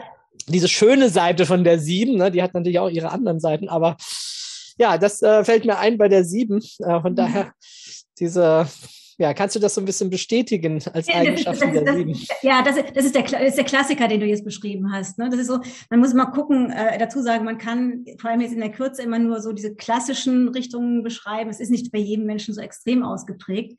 Aber die Sieben, die sind halt, sind wirklich so der, der Peter Pan unter den äh, Enneagramm-Typen. Ne? So immer so viel Kind geblieben, immer auf der Suche nach der Freude vor allem. Also die, die Sieben vermeidet eben äh, die Gefühle, so Gefühle wie Traurigkeit und Wut, also alles, was was nicht angenehme Gefühle sind, will die sieben nicht spüren und springt dann halt weg und braucht ähm, die sieben hängt in dem immer was Neues zu erleben. Also egal, ob das das kann auch Wissen sein. Also Siebener haben oft einen riesen riesen Schatz an Wissen äh, bei denen ist aber so, dass die wissen hier was, wissen da was und äh, da geht es immer, immer wieder darum, diesen, diesen Kick im, im Hirn zu kriegen, dass dann die Neuronen neu verknüpft werden und das auf eine möglichst äh, freudvolle Art und Weise. Und das ist für die Sieben oft das Schwierige, weil die Sieben äh, dann, die hat wirklich die Schwierigkeiten, sich zum Beispiel auf einen Menschen einzulassen, weil wenn du dich mit einem Menschen auseinandersetzen äh, darfst, du eben auch in Tiefen abtauchen musst, um in einer Beziehung zu sein. Ähm, du kannst nicht immer nur Friede, Freude, Eierkuchen haben. Und das ist für die sieben der, die große Schwierigkeit in, in, im Leben halt. Ähm, sie hat diese, diese Sucht eben in der Freude zu bleiben und es ist, ist äh, aber darüber hinaus äh, verliert sie halt viele andere schöne Erlebnisse im Leben, wobei die sieben wahrscheinlich die das Muster ist, was die, wenig, die die meisten Schwierigkeiten hat, überhaupt von ihrem Muster zu lassen, weil sie von außen noch ganz viel Anerkennung dafür kriegt. Meine, was gibt's Schöneres als einen Menschen, der Freude in den Raum bringt? Na, ja. Also äh, wer will schon, dass die sich großartig ändert? Es sei denn, du bist in einer engeren Beziehung, wo man dann eben die Schwierigkeiten kriegt mit Zuverlässigkeit und so, ne, was dann eben nicht mehr so funktioniert. Ja, also die sieben, die ich im Sinne habe, ist aber unglaublich charmant darin, auch auf andere Menschen zuzugehen. Ja. Und ähm, also du kannst dir dann schon fast gar nicht mehr böse sein, ne? obwohl ich denke, Mann Gott, ich habe jetzt schon zwei Stunden hier auf dich gewartet. Äh, ja. Klar, ich war zu früh, ich bin die Eins, aber äh, und jetzt äh, sagst du mir, äh, können wir den Termin um drei Stunden verschieben oder so, ja? Mhm. Ich denke, ich sitze doch schon draußen im Auto in der Kälte und warte doch schon die Zeit. Ne? Ja. Und dann macht es auf so eine charmante Art und Weise, dass du ihr dann gar nicht böse sein kannst. Ne? So. Ja, genau, genau. Und dann hörst du als eins auch noch, das ist dein Ziel. Und ich so, nee. also, ne, also, also, das ist, also jeder Typ hat was, was wunder, wunderschönes und jeder Typ hat auch eben eine Schattenseite. Und äh, es soll hinterher kein Einheitsbrei entstehen, wenn wir mit unseren Typen arbeiten, sondern das Wichtige ist wirklich zu gucken, äh, was ist das, was ich durch meinen Typen in die Welt bringen, bringen kann und das auf eine, auf eine das ist jetzt wieder Einsersprech, eine gute Art und Weise, dass es uns eben halt wirklich, dass es uns, uns voran, vor, voranbringt. Genau. Wir haben es jetzt ein paar Mal schon gesagt, müssen einfach nochmal unterstreichen. Wir haben jetzt wirklich mal mehr so die Überschriften ein bisschen rausgearbeitet zu den einzelnen Typen, so ein paar Hauptthemen, dass ihr äh, mal eine Idee bekommt, äh, worum geht's denn da so überhaupt? Was könnten das so für unterschiedliche Typen sein im, im Enneagramm? Ähm, also das äh, soll euch bitte nicht davon abhalten, mehr in die Tiefe da zu gehen. Und ähm, wenn ihr wollt, dann äh, wird euch Kirstin dabei auch noch sehr, sehr unterstützen, denn wir werden eine äh, Webinarreihe dazu anbieten zum Enneagramm, wo wir noch viel, viel, viel tiefer gehen können. Wie gesagt, man kann hier wahrscheinlich Jahre äh, Studium und kann immer noch tiefer gehen, aber äh, wo wir zumindest mal deutlich tiefer noch gehen können äh, als das jetzt natürlich in so einem Podcast möglich ist. Mhm. Ja, wir nehmen uns aber gerne noch ein bisschen Zeit. Ich würde gerne auch noch ein bisschen diese Komplexität aufzeigen, die wir jetzt schon auch aufgestreift haben ein paar Mal. Also das erste ist nochmal die Flügeltypen. Also mhm. die beiden äh, rechts und links jetzt in der Kreisanordnung, die von mir sitzen. Ähm, magst du da vielleicht noch mal kurz äh, was dazu sagen? Mhm. Also da geht es dann wirklich im, im Kreis rum. Das geht nicht irgendwie nicht, nicht wild durcheinander, sondern ähm, wir können mit dem Komplizierten anfangen. Wir können ähm, die Neun nehmen, die auf der einen Seite die Eins hat und auf der anderen Seite die Acht. Und es gibt halt, ähm, die, man sagt, die Flügel färben noch den, den eigenen Typen ein. Ähm, was heißt, zum Beispiel, also, ich will gerade, mit welchem Typ man es am, am besten gut beschreiben kann. Das ist, also nehmen wir mal die Sechs. Ne, das ist so, dieses, äh, man sagt, es sei, sei sogar der häufigste Typ auf der Welt. Äh, dann, dann kann sich vielleicht äh, der eine oder andere besser damit identifizieren. Ähm, eine Sechs, die einen Siebener Flügel hat, die in der so in der Freude, die, die ist viel, die ist viel mehr unter Menschen, die ist viel mehr unterwegs und, und äh, verbreitet auch mehr von dieser Freude, ist viel unternehmungslustiger. Und auf der anderen Seite das andere Extrem, eine Sechs, die den Fünferflügel hat, da, das ist eine viel introvertiertere äh, Sechs. Ne? Also die äh, sich, sich, sich mehr zurückzieht und die ähm, auch nicht so dieses Bedürfnis, die schon das Bedürfnis hat, sich zu verbinden, aber die ähm, also die, die sieben, die tada, hier bin ich, Auftritt, charmant, das ist das nicht das, was die, was die sechs mit dem Fünferflügel macht. Die ist dann eher zurückgezogen ist und erstmal abwarten, so was, was passiert denn hier? Das ist, glaube ich, so das, wo man es am besten erkennen kann. Und ja. so, das hat, man, das hat man bei allen Typen. Und es gibt aber auch Menschen, ähm, wo man sagen kann, okay, die haben, die haben, das sind beide Flügelverhältnisse, also sehr ausgeglichen. Ne? Also das ist so, das ist, und es ist auch, da, da streiten sich teilweise die Geister. Ähm, manche sagen, das ist fest, welchen Flügel man hat, ist nicht meine Erfahrung. Also ich, ich das ist äh, aus, aus meiner Erfahrung heraus entwickelt sich das auch und gleicht sich auch irgendwann aus. Ja, also wenn man es mal so ein bisschen ähm, abstrakt sagen, dann haben wir ja nicht neun Typen, sondern haben wir eigentlich jetzt schon durch die Flügel mal mindestens mal neun mal drei, wenn du sagst, dass auch bei manchen das ausgeglichen ist, ne? sonst gäbe es mhm. ja nur zwei, aber so gibt es ja immer drei. Also neun mal drei sind wir schon theoretisch bei 27 verschiedensten Typen, ne? wobei sich dann manche ähnlicher sind natürlich als andere. Mhm. Ja, und äh, dann äh, geht es aber noch weiter. Also wir haben schon gesagt, äh, Stress-Entspannungspunkt, aber das ist ja dann gegeben bei mhm. einem Typ. Aber dann gibt es ja noch die Sub Subtypen. Ne? Genau. Ja diese Unterscheidung in, wie ist das, sozial, äh, sexuell, individuell oder glaube ich so, wie war Selbsterhalten. das? Selbsterhalten, ja. Ne? Mhm, genau. Da geht es das, da geht's, ähm, darum, so ähm, grob gesagt, um, um Überlebensinstinkte. Bin ich, bin ich, richte ich mich darauf aus, erstmal als, als, als Individuum, deswegen kommst du wahrscheinlich auf Individuum, nur selbsterhaltend, ähm, auf, auf, auf die, komme ich selbsterhaltend auf die Welt und guck erstmal, wie ich autonom für mich selber überlebe. Also im, im Extrem gesprochen, ne? Oder bin ich als sexueller Typ, suche ich mir äh, eine, eine Beziehung oder ein paar sehr intensive Beziehungen, mit denen ich vernetze, damit ich, äh, damit ich überleben kann? Oder suche ich mir eine, die, die Gruppe, die Gesellschaft und ordne mich da ein, um damit äh, möglichst gut zu überleben. Also da geht's äh, ganz, ganz tief unten drunter um, um reine Überlebensinstinkte. Und je nach Muster lebe ich das dann anders aus.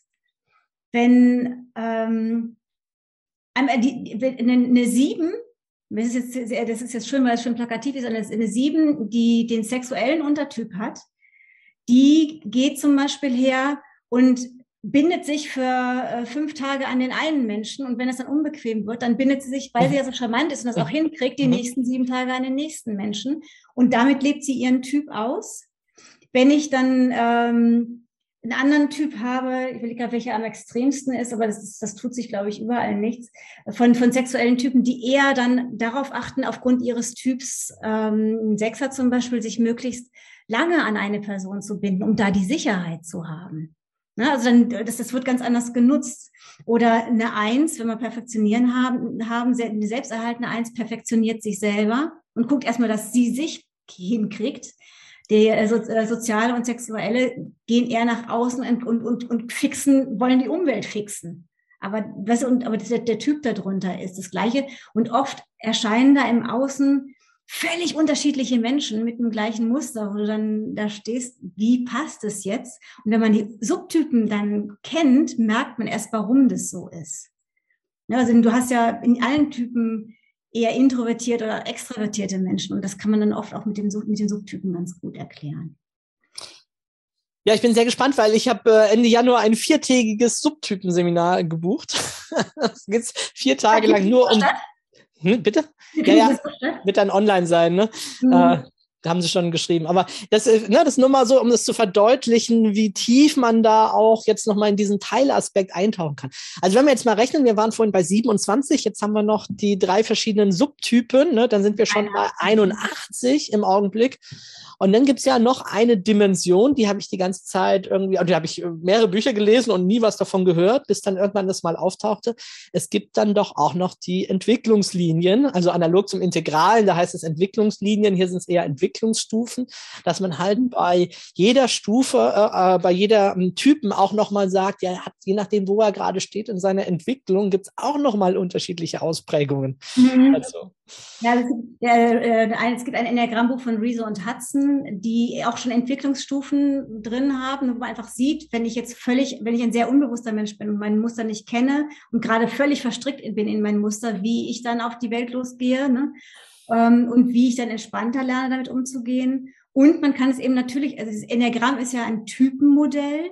Und wenn man jetzt zum Beispiel die Spiral Dynamics hernimmt, was ja was, was ein Modell auf einer ganz anderen Ebene ist, wo wir dann gucken können, okay, wenn ich das Muster an der, an der Backe habe und mich gerade in Blau befinde, gehe ich da auch schon wieder ganz anders mit um, als wenn ich eben in, in die orangene Ebene oder in die grüne oder in die gelbe oder wie auch immer, weil ähm, ich in jedem, auf jeder Ebene mit dem, was mich als Muster antreibt, das ja anders umsetze. Wenn ich äh, mich jetzt, wenn ich mich, nehmen wir einfach mal das pauschal das Wort anpassen. Wenn ich, mich in der blauen Ebene anpasse, dann, dann verhalte ich mich regelkonform. Wenn ich mich in der orangenen Ebene anpasse, dann, dann versuche ich möglichst, dass ich durch meine Individualität irgendwie weiterkomme und, äh, und erfolgreich habe, äh, werde. Wenn ich mich in grün anpasse, dann bin ich schon wieder in ganz alten anderen Welten unterwegs und, und äh, bei Gelb sieht es wieder ganz anders aus. Ne? Da ist, kriegt Anpassung, ich überlege gerade, hat, hat, hat, hat es da, kriegt das mit Anpassung überhaupt dann noch hin? Ne? Äh, so, so, äh, die, das heißt, die Pass, ich gucke einmal durch den Filter von meinem Muster auf die Welt und die Welt verändert sich ja in, in, in meiner, aus meiner Perspektive dann auch, ne? je nachdem, wie ich drauf schaue. Das ist, es ist, es ist, es ist es, wenn man jetzt, wahrscheinlich hört sich das total verwirrend an, weil jetzt 120 gefühlte Millionen Perspektiven kommen. Beim Enneagramm ist so, du kannst aber trotzdem, egal welche Punkte du dir anguckst, ob du jetzt auf die Flügel guckst, auf die Subtypen guckst oder dir die Entwicklungsstufen anguckst, das Muster, was unten drunter ist, und das ist das Erstaunliche, ist trotzdem immer das Gleiche. Und das ist also, äh, deswegen also es ist, man kann sich auch total da reinfuchsen und zerstreuen mit diesen ganzen anderen Geschichten. Und irgendwann zwischendurch wird man immer wieder auf dieses reine, einfache Muster zurückgeworfen äh, und kann, also sich, äh, kann sich damit eben erden oder und eben auch weiterentwickeln. Also ohne das geht's dann nicht. Und um den Bogen zum Anfang zu machen, und da war ich dann äh, wirklich Feuer und Flamme, als ich das mit den Entwicklungsstufen ja. noch dazu kam. Weil plötzlich dachte ich, wow, jetzt macht es auf einmal Sinn. Ne? Ja, du bist vielleicht ein bestimmter Typ in einer bestimmten Richtung, aber auch da kannst du dich natürlich entwickeln, aber du entwickelst dich natürlich, das sieht dann eben ein bisschen anders aus, wie wenn du ein anderer Typ bist, ein anderes mhm. Muster vorherrschend ist. Und äh, jetzt ist für mich natürlich die Komplexität äh, voll spannend und interessant. Und gerade auch die Kombination mit dann mit anderen, mit Entwicklungsmodellen. Ne? Also mhm. nochmal, um das, um das äh, wirklich mal nochmal auseinanderzunehmen. Spal Dynamics. Äh, für diejenigen von euch, die meinen Podcast auch regelmäßig verfolgen, da hatte ich ja vor kurzem auch ein Spezialinterview zu dem Thema nochmal mit einem Experten. Ähm, das ist ein Entwicklungsmodell. Wir wachsen, entwickeln uns durch die Stufen, bleiben vielleicht irgendwo dann stehen für den Rest unseres Lebens, dann geht es mal wieder ein bisschen weiter, es kann aber auch mal wieder ein bisschen zurückgehen. Aber das ist einfach Entwicklung, das ist Wandel, das ist nicht fix in dem Sinne. Äh, während bei den Typenmodellen eigentlich man sagt, ja, du bist das und du bleibst es dein Leben. Und hier haben wir eine spannende Kombination aus diesen beiden, nämlich zu sagen, hey, du bist ein Typ, aber du kannst auch innerhalb dieses Typs hast du auch bestimmten Entwicklungsraum und dadurch äh, wird es äh, für mich mega faszinierend, dieses Menschsein und äh, auf andere Menschen draufschauen, andere Menschen wahrnehmen, sehen, erkennen, natürlich immer auch sich selbst, wenn man das lieber möchte, ne? die Innenschau betreiben, die Reflexion. Ein ganz, ganz, ganz spannendes Feld. Ja, kommen wir so ein bisschen zum Ende langsam. Ähm, warum sollte sich jemand mit dem Enneagramm beschäftigen? Vielleicht habe ich es gerade schon verraten, mehr oder weniger. Aber äh, vielleicht kann man es nochmal zusammenfassen. Warum ist es äh, hilfreich, einfach sich da mal mit zu beschäftigen, sich da ein Stückchen schlau zu machen? Also ähm, in der Zusammenfassung ist es, glaube ich, wirklich so, dass, dass wir alle kennen, dass wir im Leben so Schleifen drehen. Die einen im einen Bereich, die einen im Bereich Berufung, die anderen im äh, Bereich Partnerschaft, äh, was weiß ich, es gibt ja viele, viele Bereiche. Und man merkt irgendwann, man dreht irgendwie immer wieder die gleichen Runden. Man dreht sich im Kreis um bestimmte Probleme. Man, äh, mit Partnerschaften hat man den gleichen Streit wieder. Oder wenn es ein anderer Streit ist, dann fühlt er sich aber irgendwie so vertraut an und denkst dir, das kenne ich doch irgendwo her. Oder ähm, wenn es um Berufung geht, dass man überlegt, was, was, was, eigentlich weiß ich doch äh, hier ein bisschen was und da ein bisschen was und dreht sich aber da, kommt vielleicht in seine Zweifel oder kommt sein Perfektionismus oder wo auch immer. Irgendwas wiederholt sich, man steckt fest im Leben. Und da kann das Enneagramm unglaublich helfen zu merken, warum das so ist. Also warum stecke ich da jetzt fest?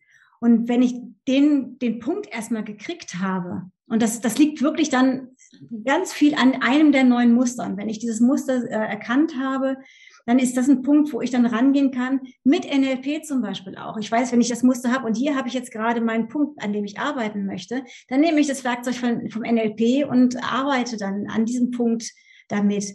Nur, wenn du, du kannst auch, du kannst ja nicht jedes Werk, nicht jedes Werkzeug passt zu jedem Menschen. Und da ist es halt eben auch eine gute Kombination, finde ich, zu sehen, okay, das ist der Typ, das ist mein Grundding und dann kann ich mit dem und dem Werkzeug rangehen. Aber hat, man hat was in der Hand, mit dem man weitergehen kann. Und ähm, ich kann es nur von mir sagen und das, was ich von anderen eben auch mitbekomme, ist, äh, also mich hat das Enneagramm wirklich zu einem weitaus friedlicheren, friedlicheren Menschen gemacht, einen weitaus umgänglicheren Menschen. Ähm, einfach, äh, es, ist, es, ist, es ist eine totale Bereicherung für einen selbst und für andere, weil, weil man dann irgendwann erkennen darf, ich bin nicht dieses Muster und aus egal welcher Kampf oder Krampf oder welche Ängste das sind, dass man da aus einer Meta, wer leider lernen kann, aus einer Metaperspektive drauf zu gucken und dadurch äh, gewinnt das Leben an einer ungeheuren Tiefe. Und das ohne in irgendwelche spirituellen Geschichten abgetaucht zu sein, das ist ja dann noch die nächste Runde, die man dann gehen kann. Aber allein auf der psychologischen Ebene, wenn es um Beziehung und Selbstverständnis geht, das ist ein Riesengeschenk. Genau, Beziehungen, auch gerade das Thema Kommunikation. Ich meine, im Grunde könnte ich natürlich, wenn ich mich da ein bisschen tiefer mit beschäftigt habe, auch von meiner Wortwahl, von der Art, wie ich mich ausdrücke, auf die einzelnen Muster eingehen, ob das jetzt äh, im Kontext von Überzeugung, Verhandeln, Verkaufen irgendwie ist, natürlich, ne, zu wissen, mit wem habe ich es hier zu tun. Ah, ich habe es mit einem Dreier zu tun, der dieses Produkt kaufen soll. Äh, dann habe ich natürlich eine andere Wortwahl, wie wenn ich weiß, das ist ein Zweier, der da gerade vor mir steht. Ne, kann ich mich einfach anders ausdrücken oder auch beim Lehren, auch beim Unterrichten, ne, kann Belohnung, Motivation, Anreize, kann ich natürlich dann ganz anders setzen äh, um auf diesen Menschen anders einzugehen. Und natürlich vor allen Dingen auch in Beziehungen, natürlich mein Partner. Äh, was, was braucht der, wenn ich mal äh, sage, hey, heute will ich mal für dich was tun, heute möchte ich mal, dass dir richtig gut geht auch. Äh, wie kann ich das am besten anstellen, ohne da völlig in Fettnäpfchen zu treten und was zu machen, was vielleicht mir richtig gut tun würde, aber mhm. möglicherweise nicht unbedingt meinem Partner. Ne? Genau. Ja, auch, aber auch, auch mit dem großen Bereich Coaching. Einfach, wenn man, wenn man sein Gegenüber, wenn man weiß, weiß oder man lernt, das Gegenüber tickt ja nicht immer genauso wie ich. Ne? Und dann da, also man es macht auch ganz, ganz viel ähm, bei im Coaching bei anderen Menschen die Probleme mehr an der Wurzel packen zu können. Also nicht so an der Oberfläche äh, rumzulaborieren, sondern äh, dass die, die Dinge auch schneller noch im Kern ähm, begreifen zu können, wo steckt der jetzt gerade fest. Das ist auch so ein Punkt. Ich habe auch, also, dass ich ähm, Therapeuten oder Trauer, ich habe hab den letzten Kurs habe ich zwei Trauerrednerinnen drin gehabt, die sagen, das, das, das, wie, wie hilfreich das ist. Also es ist wirklich überall, wo man mit Menschen zu tun hat. Das kann man wirklich so pauschal sagen. Das hört sich so jetzt nach so einem Oberverkaufsding an. Kauf das Enneagramm. Aber es ist, es ist überall, wo man mit Menschen zu tun hat, ist es einfach eine riesen, riesen, riesen Erleichterung. Und, also, und, und eben ein guter Weg, in, in, in, ähm, also tiefer zu tauchen, nicht nur an der Oberfläche rumzudümpeln. Ja, wenn jetzt jemand tiefer eintauchen möchte, welche Möglichkeiten hat er dann? Zwei haben wir schon genannt. Das eine ist, äh, wir wollen eine Webinar, Seminar, Online-Seminar-Reihe miteinander machen, wo man tiefer eintauchen kann. Ich habe auch schon gesagt, dass du einen ganz, ganz tollen YouTube-Kanal hast, äh, wo man auf jeden Fall, was ich sehr originell fand, die einzelnen miteinander auch vergleichen kann. Da gibt es zu jedem ein Video, also die eins mit der zwei, mit der drei, die zwei mit und so weiter, das mhm. durch. Also insgesamt, aber auf deinem YouTube-Kanal gibt es ja auch noch wesentlich mehr, äh, sich anzuschauen. Ähm, dann, was kann man noch machen? Du hast, glaube ich, noch so eine Art, äh, so ein, auch ein Online-Trainingsprogramm. Ne? Ähm, also ich weiß, was ich einmal im Jahr mache, ist die Enneagrammreise, wo man halt Ach, genau. über pro, pro Woche einen Typen durchgeht. Geht. Also das ist wirklich, das ist so, wenn man wirklich tief ein, richtig, richtig tief eintauchen will, wo wir jeden Sonntag einen Typen ähm, durchgehen und über die Woche hinweg dann Fragen, Geschichten, Übungen zu dem Typen kommen. Denn wir haben alle, alle Typen in uns. Es ist nur einer, der uns ganz, ganz fest beherrscht. Und so lernt man eben die, also mir kommt es immer darauf an, dass die Typen erlebbar zu machen. Nicht nur über den Typen etwas zu wissen, sondern eben auch so eine gewisse Vorstellung dafür zu bekommen, wie fühlt es sich an, wenn ich in den Schuhen des anderen Menschen gehe, quasi. Ähm, ja, wenn, was es noch gibt, ist das, äh, das in Anführungszeichen normale Coaching, ne, also das Enneagramm-spezifisch auch und Typisierung. Also wenn man jetzt sehr unsicher ist und irgendwie nicht also selbst drauf kommt, ne, welchen Typ, äh, welcher Typ gehört jetzt zu mir, dann äh, kann man eben auch eine Typisierung machen, wo man, äh, wo, wo ich jetzt dann drauf gucke. Mhm. Und, das, und die einzelnen Typen durchgehe, weil man ist oft für sich selber blind. Und da macht es dann schon oft Sinn, von außen drauf zu gucken und da dann zu sehen, das geht, weil es hat viel, viel damit zu tun, ähm, das, was viel in der Anagrammwelt unterschätzt wird, es hat, es ist nicht reines Wissen, sondern es kommt ganz, es kommt auf ganz viele Dinge an, wie, wie ein Mensch innerlich gebaut ist, ähm, wie der Typ bestimmt wird letztendlich. Und vor allem Mentaltypen tun sich oft schwer mit ihren, mit der Bestimmung. Da macht es Sinn, sich da eben was zu holen. Und ansonsten bin ich gerade im Aufbau, also da wird sich sicherlich noch einiges, einiges ähm, ergeben, aber da ist jetzt aktuell noch nichts, was spruchreif ist. Gut, also für Coaching, für Typbestimmung und bald weiteres, dann gerne an dich persönlich werden. Ja, wunderbar. Ja, was denkst du, was braucht die Welt gerade am meisten? Uh, das Enneagramm, nein. Letzte Frage. Um, ja, kann ja. Selbsterkenntnis. Ja, ne, ne, das, das, das, das, das, hört sich, das hört sich so, so, so banal an, aber ich glaube wirklich, also für mich ist das Enneagramm wirklich ein Weg und das Interesse, das Interesse am Enneagramm wächst auch aktuell. Ähm, ich glaube, dass ganz viel aktuell darum geht, anstatt im Außen nach dem Glück zu suchen und anstatt nach im, im Außen zu gucken, was kann ich als nächstes tun, wirklich äh, zu sich zu kommen. Ich glaube, ich glaube, dass wirklich, und das hört sich an, so nach dem Motto, ich soll egoistisch werden, das ist aber gar nicht so gemeint. Ich glaube wirklich, wenn wir zu, mehr zur Ruhe kommen, mehr zu uns kommen und in uns spüren, was in uns drin ist, dass sich daraus ganz auf eine ganz natürliche Art und Weise etwas entwickelt, ähm, es zeigt sich dann, was von uns durch die Welt gebracht werden will, ohne dass ich es im Außen suche.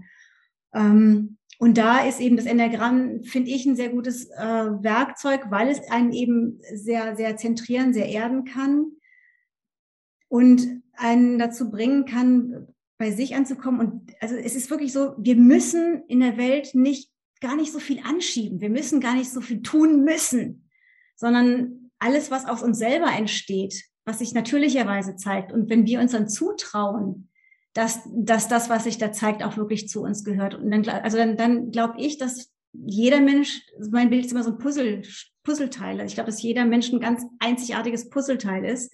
Und wenn jeder dieses Puzzleteil für sich entdeckt, dann gehören wir halt irgendwann mal, dann, dann passen wir wirklich zum großen Ganzen und zu einer heileren Welt auch zusammen. Und das ist, äh, und das Enneagramm ist ein Werkzeug und für mich ist es das Werkzeug einfach, weil es so, umfangreich und tiefgehend ist dabei und gleichzeitig findet man doch ganz guten äh, Zugang dazu. Ja, vielen, vielen Dank, Kirstin. Mir hat es äh, Spaß gemacht, äh, mit dir zu sprechen. Danke dir. Und äh, danke euch fürs, fürs Zuhören und ich kann euch nur einladen, geht tiefer ins Enneagramm. Es ist wirklich faszinierend, äh, was sich da, was sich da auftut. Dem schließe ich mir, also Enneagramm immer, bin ich immer mit dabei. Vielen Dank dir für die, die wunderschöne Enneagrammstunde.